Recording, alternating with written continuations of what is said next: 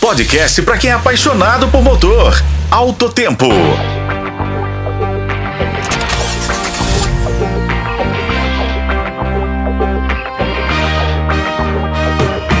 Olá, amigos. Bem-vindos a mais um podcast de Alto Tempo. Começamos no mês de novembro contando uma novidade, mas que só chegará ao mercado em março do próximo ano. Será fabricada em São José dos Pinhais, região metropolitana da capital do Paraná, Curitiba. Estamos falando do novo SUV com a chancela da Renault, o Cardian, que já foi apresentado à imprensa, mas por enquanto de forma estática.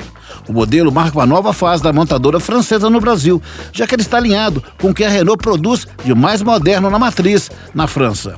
Ele é o pontapé que delimita esse recomeço e foi dado no Rio de Janeiro, com a revelação mundial desse modelo, que é inédito e o primeiro de uma futura gama de veículos destinada a representar a nova estratégia da marca na Europa. O SUV compacto urbano faz parte do segmento B e reforça o DNA de estilo da Renault. Seu maior destaque visual é o design. A frente exibe uma nova identidade através da assinatura luminosa. O aro da roda é de 17 polegadas e o console é mais alto.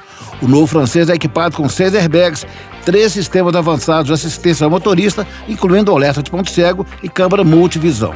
O Cardian inaugura uma nova e versátil plataforma modular do Renault Group, que vai permitir desenvolver uma grande diversidade de outros modelos para vários mercados.